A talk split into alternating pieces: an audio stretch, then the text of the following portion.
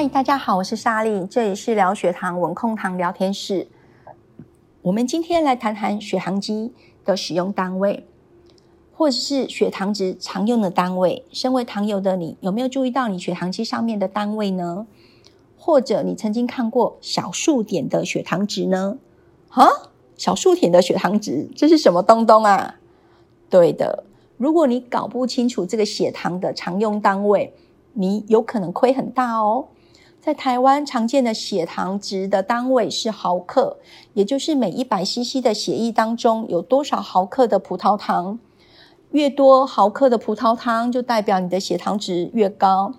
但有些国家使用的单位是摩尔，也就是每一千 CC 有的血液当中有多少摩尔的葡萄糖。这边的摩尔指的是物质的分子量，而非重量。这两种单位普遍在全球各个国家都会使用。在这边，莎莉要提醒糖友，现在出国旅游非常的方便。你如果在国外购买血糖机的时候，要注意到使用单位。使用摩尔的血糖数值通常都会比较小一点，而且可能会出现小数点。你如果没有注意，可能会误判血糖值。莎莉就曾经遇过一位糖友，他的血糖值呢只有个位数，像九、像十这样子的数字出现。他认为自己发生了低血糖，所以就拼命的在补充糖。那莎莉一看到这个血糖机，就知道他使用的单位是摩尔，就把他的血糖机呢调成是毫克。所有的数字呢一飞冲天，从一百五十起跳，连糖友自己都吓了一跳。有些血糖机呢，可以自自由调定这一个单位的设定。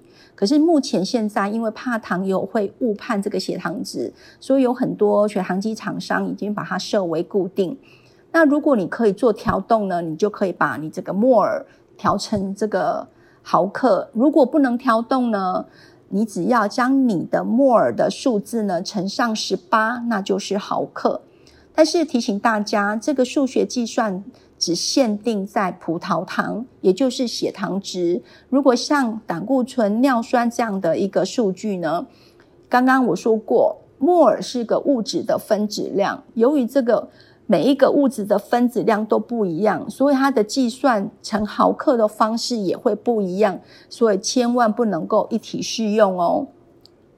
目前台湾跟美国一样，使用血糖的这个单位是毫克。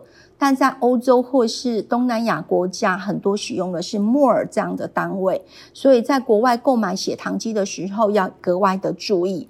再者，莎莉也要提醒糖友，在国外购买血糖机要注意后续的试纸是否是不是在台湾很容易购买得到。